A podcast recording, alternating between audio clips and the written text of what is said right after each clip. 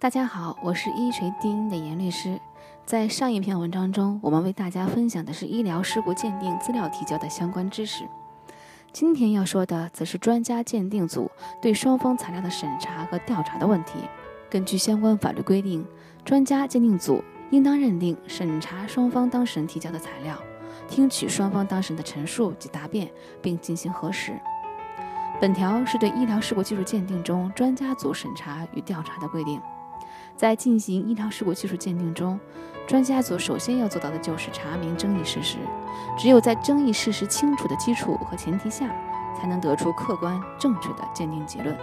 需要查明的事实包括以下五个方面：有没有损害事实？患者是否出现了客观存在的人身损害现象？这个现象需要通过人的感官加科学技术确定的损害。损害事实与医疗机构的关系。患者人身损害是否发生在该医疗机构内？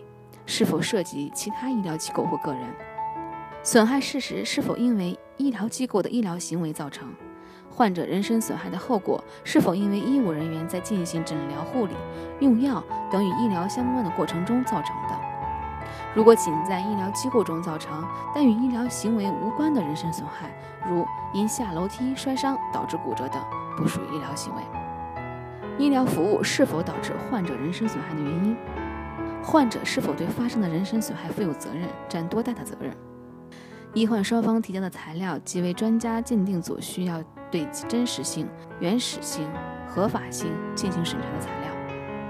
医学会在医疗事故鉴定自行调取取证后的材料也应审查。如果是属于再次鉴定，那么医患双方还应提供首次医疗事故技术鉴定结论报告的复印件。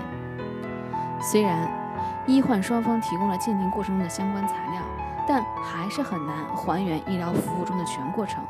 在专家对属于静态证据的双方资料进行审查后，还可以通过当事人的陈述和辩解，了解医疗服务过程中的细节部分。两种方式并举，更有助于专家鉴定组印证核实静态材料，得出真实事实真相。以上就是专家组。对双方材料审查和调查的相关内容，我们有着专业的律师团队和医学团队。